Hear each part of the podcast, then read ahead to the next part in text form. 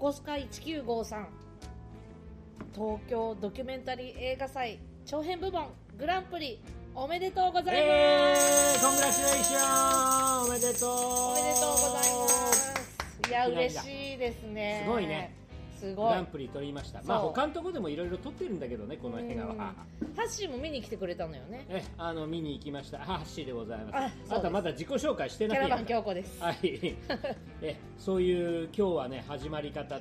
あの番組でね今までずいぶんご紹介させていただきました、えー横須賀1953うん。えこれがですねあのとで前回、えー東京ドキュメンタリー映画祭でえーこれはもうねそのプログラムのトップで上映されたんだけれどもお上映しますという話をしてですねなんとあの前回、えー10月10日あー午後10夜の12月9時にアップされてですね。12 12月。か。なんで10 12月って言いがちなの？12月の10日あ午後夜の9時にアップされて次の日の10時に公開というねめちゃめちゃタイトなスケジュールの告知をしました。本当に申し訳なかったんですけれども、えー私とかえー京子ちゃん高橋君は拝見しにね、えー新宿の映画館まで参りまして見ました。ねえ。いい映画でした。あのびっくりしました。あよくよくできてる。くうん、うん、あのドキュな中言うとね本当にあのちょっとネタバレになるところもあるんで。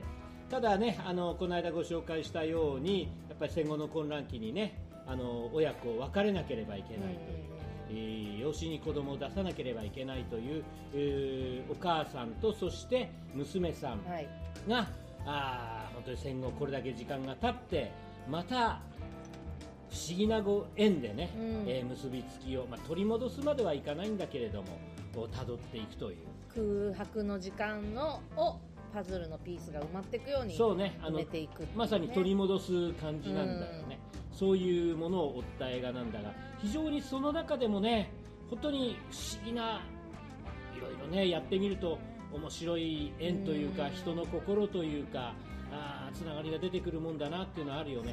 ね。なんかこう入り口っていうかね前提からするとなんかすごく悲しいお話のイメージがあ,、うん。あったんだけど、なんかなんつうんだろうなこう幸せになる映画よね。そうね。だからあの人間っていうのは本当にあのいわゆる記憶の中に生きているという部分が大きいんだ大きいんだなっていうことを改めて見せてくれたようなところだし、うん。それは要するに、えーいい記憶ばかりではない。うんうん辛い記憶なんだけども結局その中でこう自分とは何かっていうものをこう追っていかないとやっぱり生きていかないといけないんだなというところはあって。ね、あの今後ですね、えー劇場公開等々はあー当然これはされると思いますので、うんうん一般公開当然あると思いますのでまたその時には番組でご紹介もさせてねね。いただけると思いますのでぜひご覧いただきたい、はい。これはちょっとねこれからまたいろんな映画表とか多分出てくるはずなんで、うんうんうん。えー横須賀1953、はい。えー私が生まれる10年前の話から始まる。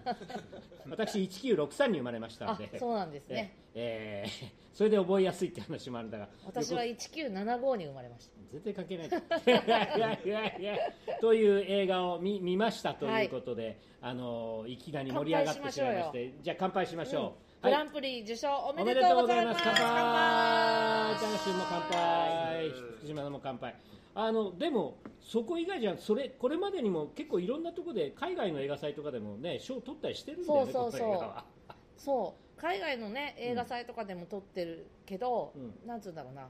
その見に行った見に行ってさうちら、うんうん。見て受賞ってやっぱ嬉しいよね、まあそうだね。ね。非常にこう、うん。なんていうのか思い出の直接拝見してより一層思い出が出たし、どういう映画かっていうのははっきりよく分かったんで。でなんかあのー他の作品とかもうん。非常にこう面白い面白そうなっていうかねまだねテーマが、そんなに回数やってる映画祭じゃないんです、うん。東京ドキュメンタリー映画祭っていうのは、うんうんうんうん。あーただ今年もねラインナップを見ると非常に興味深いドキュメンタリー。今ドキュメンタリー映画って非常に盛んに作られてるんでね、うんえー非常に他のものもねいろいろ見てみたい。この後ねいろんなところで上映されたらば見てみたいようなテーマがたくさんあったんでね、あのなんだっけ横須賀1953の次にやった映画とかは、うんうんうん。なんかあのこんこれから公開する映画のこう姉妹作品みたいなうん。だったみたいで、うん。なんかすごい前評判が高かったらしあの東南アジアの方で。いそうそうフィリピンの。フィリピンか、うんうん。あーそこで、えー日本からフィリピンに行ってホームレスになってしまったというような方々のねドキュメンタリこの映画はねこの間ネットニュースとかで出てて、ーうんうんまたこれも非常に話題になっている映画だし、うんうんうんまあ、そんな中でねあの、まあ、コンペティションですから、まあ、優劣っていうのつけるの難しいですけども、うん。その中で、まあ、横須賀195さんが選ばれたっていうのは良かったなと思ったりなんか当にするわけですまたあの本当に皆さんに直接ご覧いただきたいと思ってますので、番組でご紹介したいと思います。お願いします。えーであのね、えーその後に私はあのあなたたちと別れてですね、はい。伊勢丹行ったですよ。伊勢丹？うん。買い物に。デパート。いやいや、あのトイレ借りに行っただあけで。こうしたらね、うん。高校生だか大学生だかぐらいの女の子がね、あのご家族と一緒にいたんだけどもね、その子すごいスマートな子なわけ、うんうんたらねでもダブダブのねジーパン履いてたわけ、うん。うんたらね膝のところがね折り紙台ぐらいの大きさで両膝空いてんのよ。うんダメージジーンズらしいんだこれ、うんうんうんうんもう膝のとこ全部見えてるわけ。うんうんいやまたダメージジーンズってちょっと流行ってんだなと思って。うん。うんうんダメージっていうかもうなんていうの完全に穴が開いてるよ、ね、もう完全に真四角に開いてるわけ、うんうん大ダメージなわけさ、うんうんうんうん。あの最近見るね。いやそっから足で出ないのかなと思うよね。履くいやそうそうそうそうそう。出そうだし。あの正直寒くねって聞こうと思ったんだけどもさ、そういうわけにもいかなかったんでね。あとポケットがベロンって外れてぶら下げてある。とああ、かね。あれ絶対不便だよね。もうあのいやあのねだからほらストーンウォッシュとかむ昔あったじゃん、これで本当に自分家ので洗濯機でストーンウォッシュやろうとして一台ダメにしたバカを知ってますけどね。そんな人いるんだね。いたんだ本当にいたの。バカだしたけどもね、はい。はいそろそろ今日の1曲目です。はいはいはい。1953の次は私が生まれた1963ということで。なるほど。それでこの選曲なのね。今偶然決めました、はい、えーっとね、えー12月なんでこの曲がふっと浮かんだんでお送りしました。1976年1月31日から3週連続全米ナンバーワンです。えー、December 1969 Over the Night 1953年12月あの素晴らしき夜フランキー・バリアンド All Season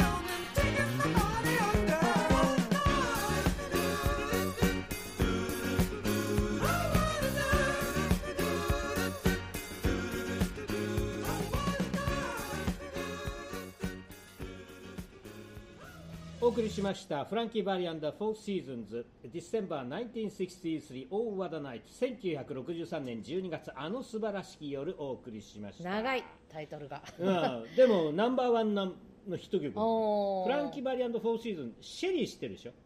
シェリー歌えないよ。あー。ベイビーよ、うんうんうんうんうん。あれでね60年代それ以降あのフォーシーズンずっとやってアメリカもう世界中でナンバーワンをボコボコ出すわ、ミリオンセラーボコボコ出すわけ、うんうんうんでも60年代っていうのは大変な時代で、うん。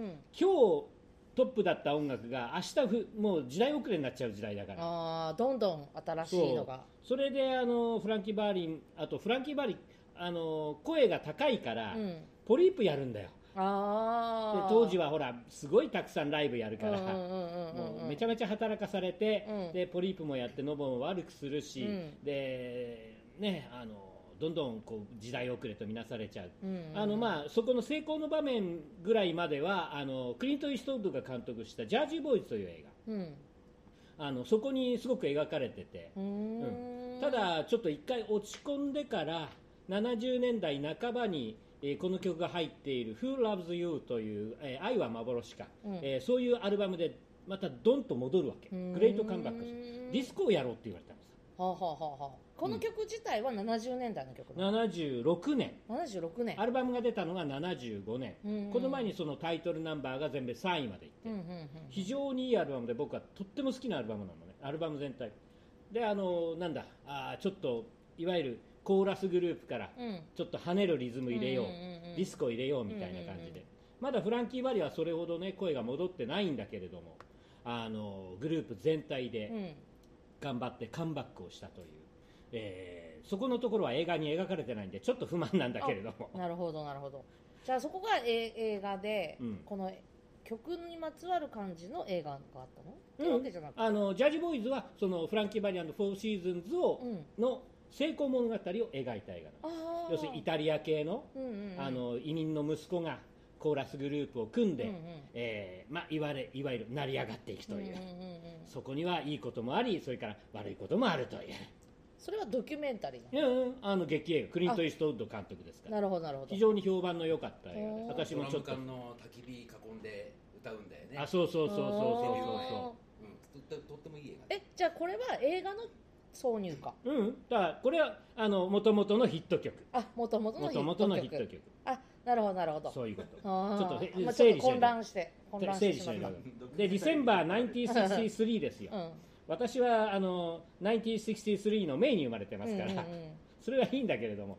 そのあの素晴らしき夜って一体どういう夜だったかうんうんうんうん。という話をはい。もうあの男の子の青春物語。なるほどあの12月だからクリスマスなの？クリスマス。あでもまあクリスマスの近いわな、うん。でもあんまりクリスマスには関係ないんだ。あ関係ないんだ。思春期の男の子が一番素晴らしい夜と思うのは一体どんな夜でしょうか？どんな夜ですか？元男の子。そらあった。そらあった。初体験に決まってんじゃん。ああそういうことか。そうよ。うもう年上のお姉さんに教えてもらったわけよ、関心なさそうだね 関心ないよなそりゃ。でもあれだぜ。アメリカはこういう歌詞の歌がナンバーワンになるのよ、まあ、ヨーロッパも含めてだけども。そういうのってなかなか日本じゃなくない？ないね。ないでしょ。そういうちょなんつうの直接的な。こういうあれだ。あのあとねだからあの若い男の子がお姉さんに教えられてなんていう歌で有名なのはロッド・スチュワートの「マギー・メイ」という曲。ああはいはいはいはい。あれもそうこれに近い世界の曲なんだけれどもなかなかねやっぱりちょっとこれは、まあ、特にアメリカだ、しうん。あのほら思春期の初体験映画って結構あるじゃん、うんうん。映画で。今パッと出ないですけれど、うん。ヨーロッパでもあるわけさ、うんうんうん青いなんとかとかうん。うん。ね、ちょっと好きで見てた。ああじゃあ映画自体なはあって言われちゃった？70年代の？映画自体は70年ちょっと待って映画は最近。さ映画は最ジャー近ジーボーイズすげえ最近。最近なのね。2015とか、うん。そのぐらい、うん、相当混乱してるな。混乱してた。まあいいや。まあいいや。デビューした頃のね。そう。あのフォーシーズンがデビューした頃のあの今から、えー50年ぐらい前の話をお映画映画か。60年ぐらい前の話を描いた映画でしたと。あそういう話さ。それに出てきてる曲で。うんこの曲は出てきてない。なんでわからんのそんな。はい。はい。そういうことだもう。そういうことで CM ですゼロのつく日は音楽とおしゃべりそしてお酒を楽しむラジオ番組「キャラバン京子のデタラメな夜」毎月10日20日30日キャラバン京子の YouTube チャンネルにて公開いたします。ぜひお楽しみください。とやってほしい。全然わかんないですね。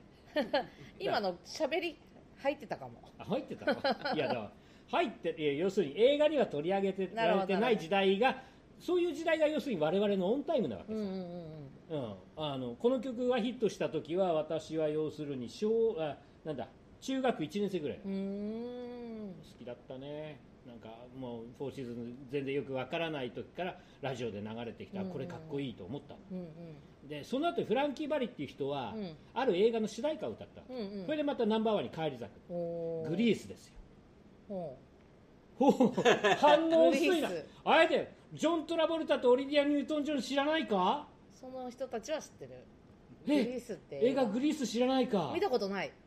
あの大大ヒットミュージカルよ。ジョン・トラボルタってジョントラここの人？サタデーナイトフィーバーの後。ジョン・トラボルタがまたあの、えーススターの位置を確立した映画があるわけです。よなるほど。その後一回またジョン・トラボルタ落ちるんだけどね。次回まで見ときます。えー、グリース知らないか。もうここでまたジェネレーションギャップが出たな。ところで話は変わるんだけど、はい。オールザットバーレスクの忘年会この間あお疲れ様でしそのた話いく。うん。あすいません。あのここ時点で一昨日の話なんですけれどもね、お疲れ様です最近の話ができるのって嬉しいわね。新鮮で。本当ね。本当に嬉しい。そうそんでそしたらさ、うん。あのラジオ聞いてますなんて言っていらっしゃったでしょ、声かけてこの間も言ったけど、ども、あのナスピー、まあ、あのバーレスクダンサー私たちの友達のナスピーがあの時々、えー SNS、まあ、フェイスブックに上げてくれてて、うん。えーそれ通して聞いててあの気に入ってくださってるってねあの聞いてますって言って高橋君の声まで知ってますってあそうなの？言ってくれたりとかね。聞いたことある声がするって。言われてびっくりしましたいいでしょ直接リアクションが来るって、ね楽しいでしょ。うん、うん、なんかあー嬉しいなと思いました。そうですよ、ん。これがあのなんだ放送をやることの醍醐味なわけですよ、盛り上がったね。いやいいいい回でした、うん。あのねえーバーレスクあのオールザットバーレスクあの配信のイベントあのナスピーと私で司会 MC をさせていただいてて、えーその出演していただいたダンサーの方とあとそれからそのバーレスクのファンの皆さんと、それからいろいろな関係者の方とわっと集まってですねその放送をいつもやってる、えー、新宿御苑のロッソというお店で。そう。はい生でな、えー、と集まってもう一度その動画をみんなで見る動画を見てですね、のえー飲みながらやんややんや言いながら。もうねあの面白い姉姉さん方とか、うん。面白い旦那さん方がたくさん集まって。そうそうそうそう面白かった。いやだからあのねまたキャラバン京子でもね、うん。前もバーレスクやりましたけどもあなたあちこちのダンサーさんのところ行って口説いてたじゃない。口説いてた。そう口説いてたよ。そうだよ。そうよ。も酔っ払ってたから半分わかんないだろうけどさ。いやいやいやそんなことないけど。あまたまたキャラバン京子でもうあの踊ってくださいねっつっても、うんうんあちこち行って口説いてたよね。なんかそういうのどんどんやっていこうと思ってね。そうだよね、うん。キャラバン競合ってもともとそういうふうにねいろんな人巻き込んでやっていくっていうそうそうそう。ポリシーでできてる、まあ、バンドというか、うん。ユニットというか団体というか。そうなんです。もう滅場者の中行って一生懸命ねみんなでね楽しいことをやろうっていうところですから、うん。あのーあそこの姉さんたちが来てくれるのは私は歓迎だわよ。そうそう。でなんかあのいろんなことができるなって思ってね、うん。でお話ししてポールダンスそうポールダンスのねあんちゃん姉ちゃんたちも来てたね、そう。でなんかまあそれ以外にもパントマイムの方パンあトマイム前の方いたの？マイムの方はいらっしゃらなかったけど、うん。とか流れてそうそうそうそうそうだからいろんな方出てたから。さあ曲だぞもう。ああそうだ。バンルージュを聴いてください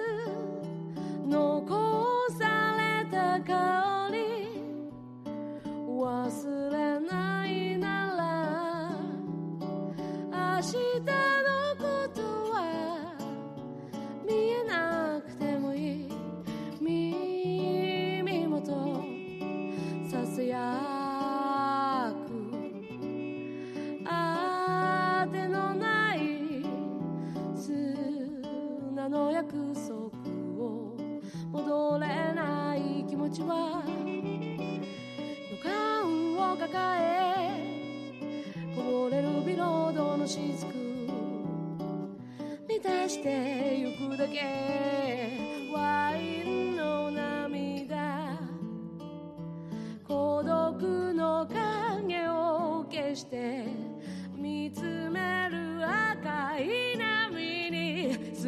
い寄せられまた飲み込まれてゆく。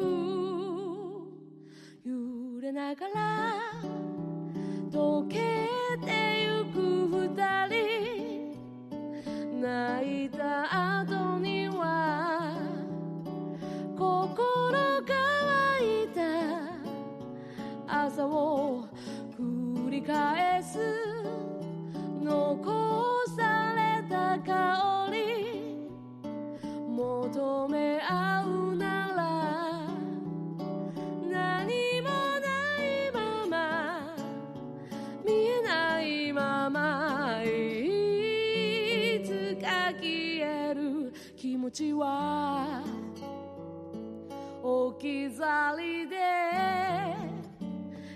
かすかに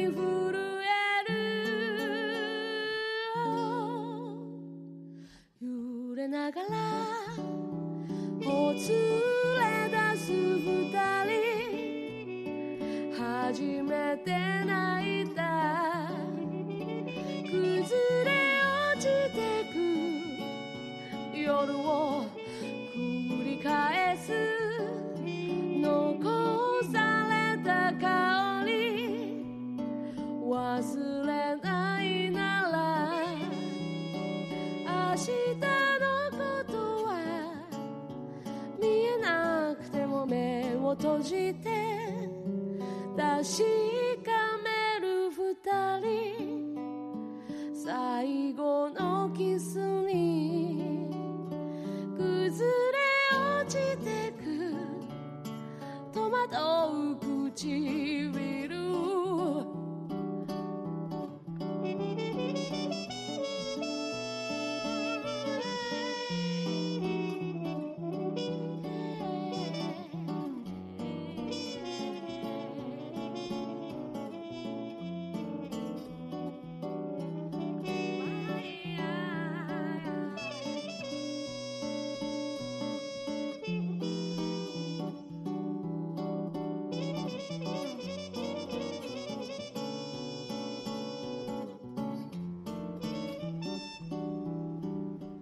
キャラバン京子でバンルージュをお聴きいただいております、うん、いやいい曲だねってはい。改めて言うのもあなんだが、りがとうございます。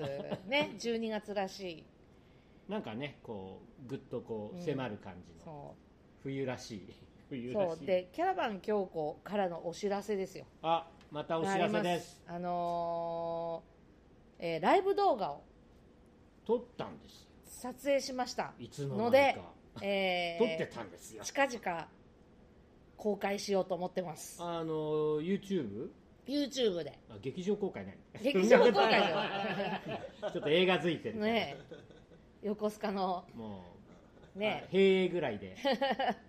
横須賀の前にちょっと流してもらえるといいよ。東映漫画祭りみたいな感じ。で なんだそれ。漫画祭り。漫画祭りじゃないんだ、えーでねあの今編集中。絶賛編集中なんですけど、ライブ動画なんであ。あの30分ぐらい、すごいね。うん。すごいな。の随分なボリューム。何曲やはい。って、、8曲やったかな。8曲。8曲。うん。まあ今までこの番組でご紹介した曲。全部やってます。うおすごいな、うん。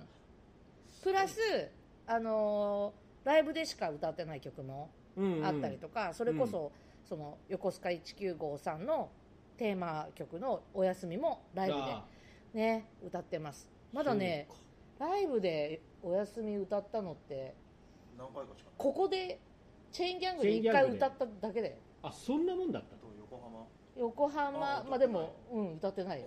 横浜の時はなかった横浜でアコースティックライブをやった時もあったんだけれども、お休みがなかったあそうなの？曲がなかった。なんと？うん。ねこんなに出世する曲なのに。だからあの本当お休みを生でやったのはほそのチェーンギャングで去年の6月にー。ライブさせてもらった時たった1回なんですよ。それをまた今回はねうん、動画で。ライブ動画ということで皆さんに聞いていただこう、はい、ね、ちょっとさっきあの サンプルをちらっと拝見したんだが、うん。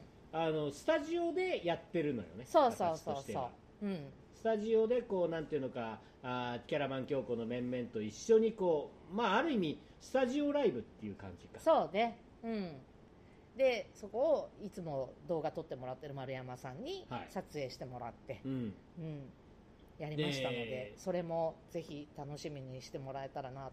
結構時間かけて絶賛、えー、編集中でございますそうそうそうそう。案外凝ってる部分もあるよね。そうね。なんかほらよくねあのなんだあー TikTok とか YouTuber がやってるワンカメで OK みたいな感じとはそれはちょいと違うよっていう、うんうんうんうんそうね。なんかいっぱいカメラあってでおう。もあのーせーので一発撮りで撮ってるからそうなのよ。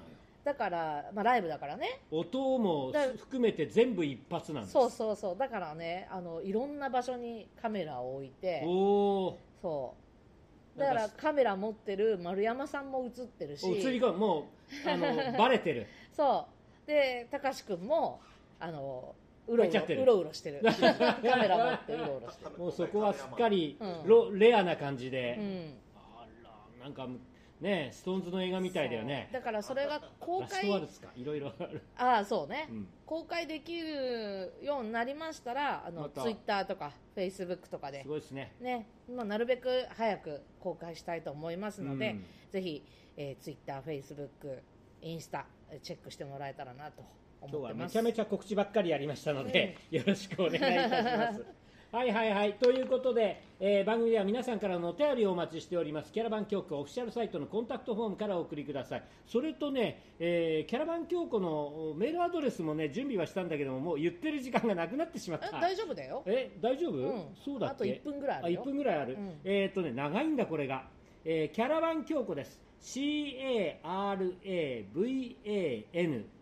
KYOKO キャラバン京子アットマーク Gmail.com で、はい。えーお待ちしておりますのでもしよかったらこのメールアドレスもうちょっと簡単にねあのコンタクトできるように工夫しますんで、はい よろしくお願いします。はい、ゼロのつく日はキャラバン強行毎月10日、20日、30日、ゼロのつく日、YouTube にて新しい回をアップします。次回は12月の30日だよ。30日。みそかだぜお、やばいぜはい、ということで、えーはい多分アップします。よろしくおはい願いします。今日ね、うん、59回でしょ？そうなんだよ。あの私前回の間違いで画像を59っていうのを上げちゃったさあ、そうだ、サムネイル、サムネイルも少し変わってますんでね、確認してくださいね。冬仕様になって今回59回、次が60回でございますので、はいよろしくお願いします。今夜もここ吉祥吉寺。祥寺ロックソウルバーチェーンギャングから聞こえてくる59回もやってるのに。もう一回言うもう一回言うねえ？今夜もここ吉祥寺ロックソウルバーチェーンギャングから聞こえてくる音楽とおしゃべりキャラバン京子のデタラメの夜お相手はキャラバン京子とハッシーでした。はいではまたこの店に飲みに来ましょうはい。デタラメの夜をはい、おやすみなさい。あと、ハバメリークリスマスかな？そうだねハッピークリスマスかな？はい、そういうことで。